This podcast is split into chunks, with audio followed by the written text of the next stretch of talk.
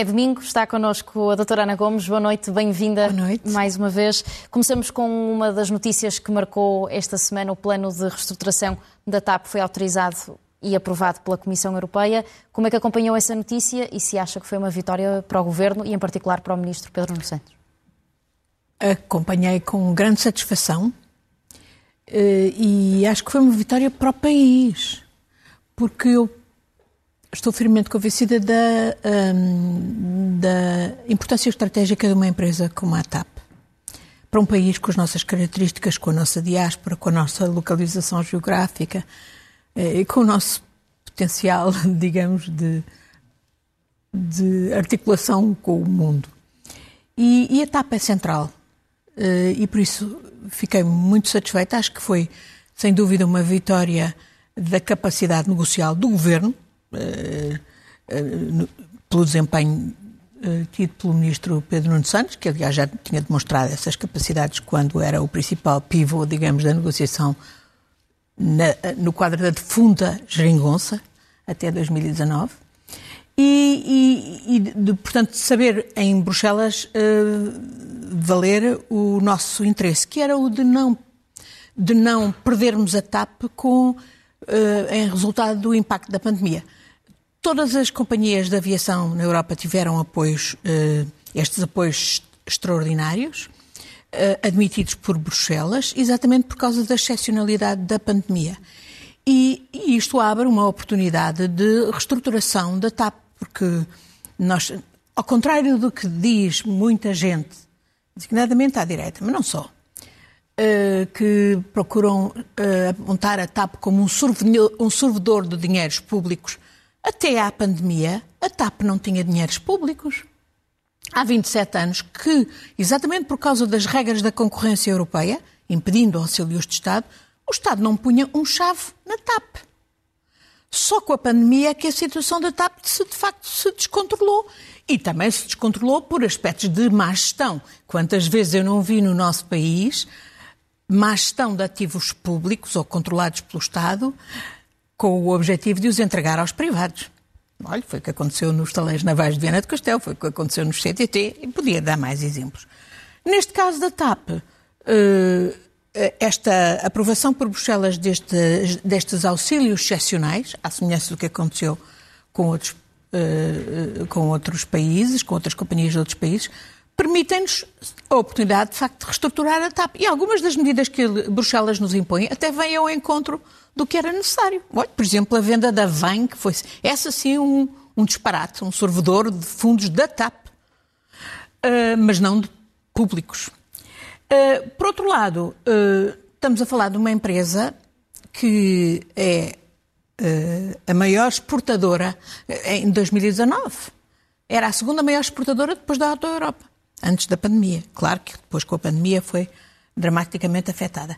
Exportava cerca de 3 mil milhões e, e, comprava serviços a empresas portuguesas no valor de mil milhões. Então, isto não é uma empresa com um potencial extraordinário que é preciso salvar, já nem, para já nem falar nos empregos que se salvaram e que de outra maneira seriam pura e simplesmente arrasados. Que é para entregar isto a um, a um capitalista explorador e mal educado como o homem da Ryanair.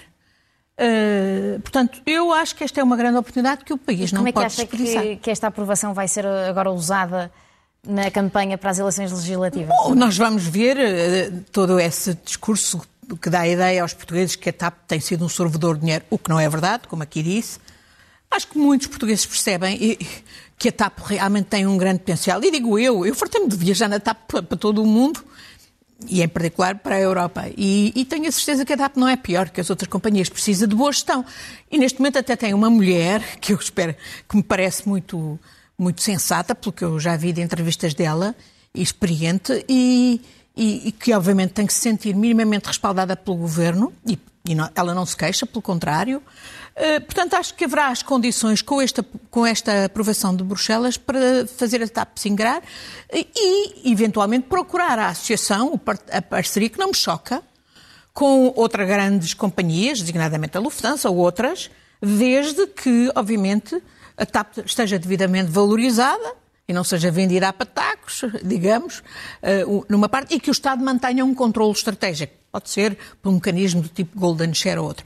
Sim, isto vai ser utilizado na campanha, mas eu acho que aqui o Governo tem bons argumentos e os portugueses percebem que esta é uma questão estratégica para Portugal. Ana Gomes, esta ajuda do Estado à TAP muitas vezes é comparada às injeções eh, no novo banco. Acha que há mais semelhanças ou, mais diferenças entre estes dois processos? Eu acho que a comparação a fazer é... O novo banco, sim, esse é um servidor de dinheiro público. Uh, o, a comparação a fazer é com a Caixa Geral de Depósitos. Lembra-se que a direita até quis vender Passos Coelho queria vender a Caixa Geral de Depósitos, não era? E diziam todos que a Caixa Geral de Depósitos era ingerível, era um servidor. Hoje a Caixa Geral de Depósitos dá lucro e, obviamente, é um sustentáculo essencial da capacidade económica do país. Portanto, se há comparação, é pela positiva e é com a Caixa Geral de Depósitos.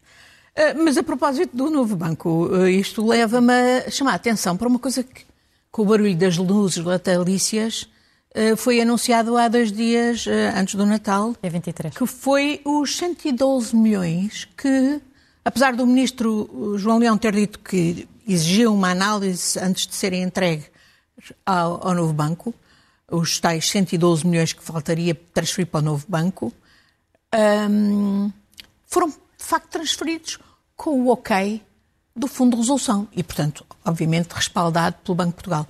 Acho isto estranho Acho isto. Uh, acho que isto é capaz de ser uma das razões porque o ministro João Leão já deu a entender que se queria ir embora.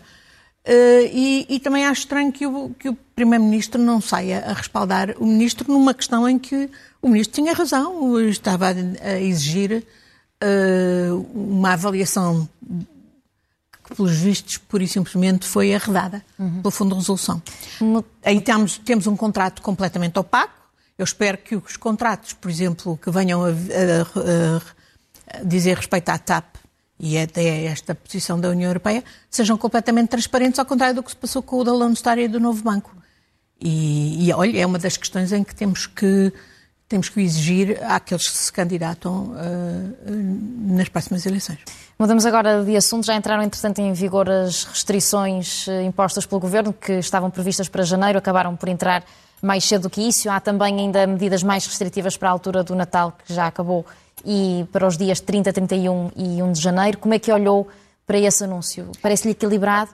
Parece-me equilibrado e parece-me prudente, porque temos que aprender com o que aconteceu uh, no ano passado, com o Natal, que depois destrampilhou tudo.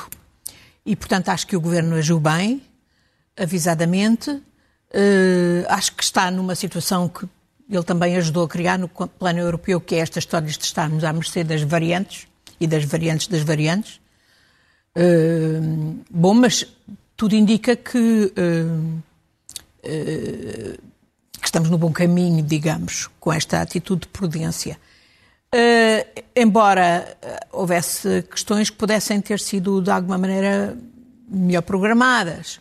Por exemplo, as medidas implicam um recurso uh, a testes para as pessoas que querem entrar em determinados uh, recintos, uh, hotéis, etc. E não há testes. não há disponibilidade de testes. Portanto, há aqui aspectos que poderiam ter sido melhor programados, porque não é uma situação de um dia que se veja um dedo, mas de qualquer maneira parece-me acertado e parece-me que aqui não é por acaso que o Primeiro-Ministro escolhe fazer deste tema o tema eh, exclusivo da sua dita mensagem de Natal, é porque, no fundo, percebe, claro que tudo vai depender da evolução da pandemia, mas digamos que até aqui a gestão tem sido globalmente positiva, não obstante erros que o próprio Primeiro-Ministro de resto eh, assumiu, que houve ao longo deste processo, mas que globalmente tem sido um processo gerido de forma muito positiva e, e, e Portugal não tem que se uh, arrepelar por isso, pelo contrário, e muito, obviamente, se deve, uh, desde logo aos portugueses, à vontade dos portugueses uh, se fazerem vacinar, e, e, aos profissionais de saúde. E em relação a esses, sim, há questões de fundo, estamos todos os dias a ser confrontadas com elas, que não podiam, não deviam continuar a ser empurradas com a barriga. Uhum. As condições de trabalho dos profissionais de saúde, de contratação e de sustentação do Serviço Nacional de Saúde para a emergência Covid, mas também para as outras doenças não Covid. que sabemos que é um, um gravíssimo problema que temos. Mas o Primeiro-Ministro conta com certeza com uma. e também com o desejo de uma avaliação positiva que é feita pelos portugueses em relação à, sua, à prestação do seu governo também com o sentido de, de, de o desejo de segurança, de estabilidade, etc. Uhum. Ana Gomes, está terminado o Natal. Hoje queria também fazer referência ao Natal do sem-abrigo. Não só dos sem-abrigo, todos aqueles, mas sem dúvida em primeiro lugar dos sem-abrigo, todos aqueles para quem não há realmente Natal. Uhum eh, porque não há condições de dignidade e ainda esta semana nós vimos que houve eh, que, a Câmara Municipal de Lisboa teve que fechar dois recintos supostos eh, de apoio a sem-abrigos porque não tinham as mínimas condições de dignidade. Acho que fez bem e demonstrou que era possível reinstalá-los. O que eu não, portanto, não aceito é que se dê a pandemia como desculpa para o, impedimento, como impedimento de resolver o problema de chão e abrigo, que há muito tempo que foi erigido, aliás, pelo Presidente da República, que bem na noite de Natal foi visitar sem abrigo, mas que veio a dizer que a pandemia tinha impedido uma solução. Não, a pandemia devia, obviamente, ter ajudado a concentrar, a focar os esforços para resolver o problema de chão e abrigo, que, de resto, aumentou, aumentaram com a pandemia, porque a pobreza aumentou exponencialmente com a pandemia. E são dados do INEM, que ainda esta semana, mais uma vez, foram uh, conhecidos, que apontam para quase 2 milhões de portugueses a viver na pobreza. E a maior parte desses pobres, uma grande parte desses pobres, são mulheres e crianças. Uh, são mulheres de famílias não parentais, monoparentais. A maior parte das famílias monoparentais são, são encabeçadas por mulheres. Uh, também de mulheres idosas, temos 22,5% de mulheres idosas cuja situação se degradou uh, para níveis de abaixo, portanto, do, do limiar de pobreza. E, portanto, isto uh, é um problema social gravíssimo que a pandemia explica, mas que exige, portanto, medidas especiais e que não se compadece com discursos como aqueles que ouvimos, por exemplo, ao líder do, do PSD, o Dr. Rui Rio, fazer no, naquele último congresso, em que além de, de, um, de uma tentação trampiana com o meio fazer Portugal grande outra vez, uh, também, uh, no fundo, uh, fez um discurso a pescar o olho à, à extrema-direita, que tem posto em causa o rendimento solidário. Ora, a desigualdade e a pobreza têm sido atenuadas no nosso país justamente graças às transferências sociais. Elas têm, segundo os dados do INE, reduzido a pobreza à metade. E, portanto, uh, é inaceitável que este ataque foi feito às prestações sociais por parte de Rui Rio, uh, ainda por cima quando ele é, de facto, como dizia de resto uma, uma colunista esta semana, do público, que é até do PSD, que se assume como do PSD, a Maria João Marques, é no fundo um ataque às mulheres.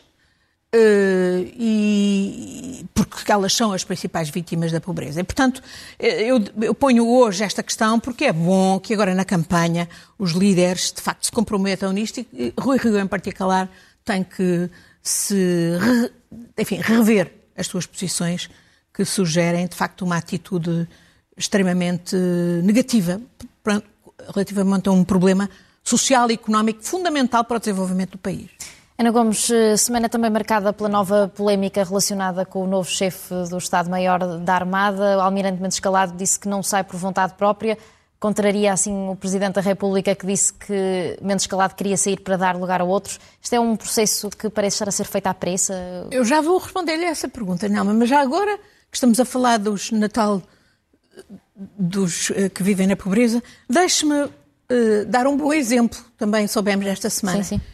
É a proposta do Serviço de Apoio aos Refugiados uh, dos Jesuítas, de que para colmatar os problemas do CEF, até por causa de todas estas infelizmências ao redor do CEF, que não sabemos se vai desaparecer ou se não vai, que propõem que se dê uma regularização temporária básica dos imigrantes e refugiados que dependem do CEF para ter acesso até às prestações essenciais, designadamente saúde, etc., cuidados de saúde, etc. Acho que esta é uma excelente proposta e que devia rapidamente ser posta em prática pelo Governo, uhum. uh, exatamente dando condições de vida mais uh, dignas a quem hoje vive, uh, faz parte desses elementos de pobreza e bem precisamos deles e bem precisamos que se integrem e saiam do nível de, de pobreza. Uhum. A, a, sua pergunta sobre o, a nomeação do almirante, uh, já almirante, que veio a Mel para cima, a mim o que me surpreendeu mais foi um, o anterior SEMA, almirante Mendes Calado, não ter ficado calado, e, e acho que, que, é compreensível, porque quem não se sente não é filho de boa gente, uh, e ter vindo explicar que não saía de, por sua vontade. Isto não é normal. Não é normal em democracia. Uh, que, uh, no fundo, uma pessoa seja exonerada. Já sabemos todas as infelizmências, também que, estão, que estão para trás, designadamente entendimentos e desentendimentos entre o Presidente e o Governo, relativamente à substituição do Almirante uh, menos calado, na perspectiva, de, segundo, aliás, o primeiro Presidente da República veio dizer, de uma nova lei, uh, a nova lei sobre as chefias militares. Mas, enfim, em democracia, os militares cumprem a lei, qualquer que ela seja. E não tenho nenhuma razão para pensar que o almirante menos calado não estava ali a cumprir a lei e não cumpriria a nova lei. Uh, justificar agora a súbita uh, uh, investidura do almirante uh, Gouveia Melo com base na mudança da lei é estranho. É um argumento estranho. Ainda por cima, sabendo que o próprio Presidente da República teve algumas dúvidas em relação a isso. Então o que é que acha que, pode estar em causa? A popularidade do Gouveia Melo pode Há quem interprete que havia o interesse de calar o almirante, que tem estado aí a falar muito e não e não tem necessariamente, o Almirante Gouveia Mel, e não tem necessariamente eh, estado a fazer, uh, enfim, um grande, um grande serviço ao seu próprio prestígio, penso eu. Uh, mas não tenho dúvidas que ele tem todas as capacidades para cumprir, uh, por todas as, as, qualidades que vimos, que ele como militar e que os militares têm e que também provaram na vacinação, e, e eu só quero ver, de facto, e confio que ele porá a Marinha de novo a navegar, e incluindo na vertente submarina, onde ele sabe muito. Uh, e, e, nós precisamos de quem, quem sabe muito também dessa matéria.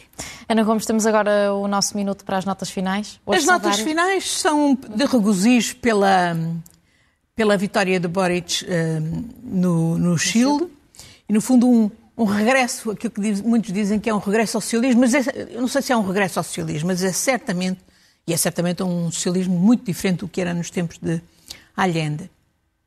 Mas é certamente uma derrota das teses neoliberais dos Chicago Boys, que foram todos pela mão de Pinochet para o Chile fazer experimentação, que tão desastrosas consequências sociais e económicas teve, não, não resolveu nenhum dos problemas do Chile, levou a grandes revoltas populares e é elas que explicam agora o extraordinário apoio popular a Boric com outra, com outra agenda. Portanto, vamos, vai ser interessante ver o que é que se vai passar no Chile, não apenas para a América Latina, mas para todos nós. Porque, sim, isto tem tudo a ver com as desigualdades que se agravaram dramaticamente no Chile e em todo lado onde as teses neoliberais foram experimentadas. Hum, gostava também de, sobretudo, prestar homenagem ao arcebispo Desmond Tutu, que hoje desapareceu, e que foi prémio Nobel em 84. Foi um homem extraordinário que, que simbolizou a autoridade moral. E não apenas para aqueles que eram seus seguidores religiosos da, da fé anglicana. Autoridade moral porque ele combateu o apartheid, uh, defendeu uh, o, o boicote, as sanções contra o regime do apartheid. Nessa altura era acusado pelos defensores do regime das piores coisas, sofreu ameaças à sua própria vida. Um, foi, portanto, um, um arauto da teologia da libertação, Uh, tinha um brilho nos olhos extraordinário. E eu tive a oportunidade de estar com ele uma, duas vezes. Um brilho nos olhos extraordinário. Tinha um, uma, uma, uma capacidade de comunicação Uh, com até humor, tinha uma retórica fantástica, que sabia usar o humor, sabia usar a sua capacidade de indignação. Não vou esquecer-me como ele foi uma das vozes contra a invasão do Iraque em 2003, inclusivamente com a coragem de denunciar Tony Blair, digamos, um dos patrões da Igreja Anglicana, enfim, patrões civis da Igreja Anglicana, criou a noção de Rainbow Nation para a sua África do Sul, portanto, celebrando a diversidade racial e outra.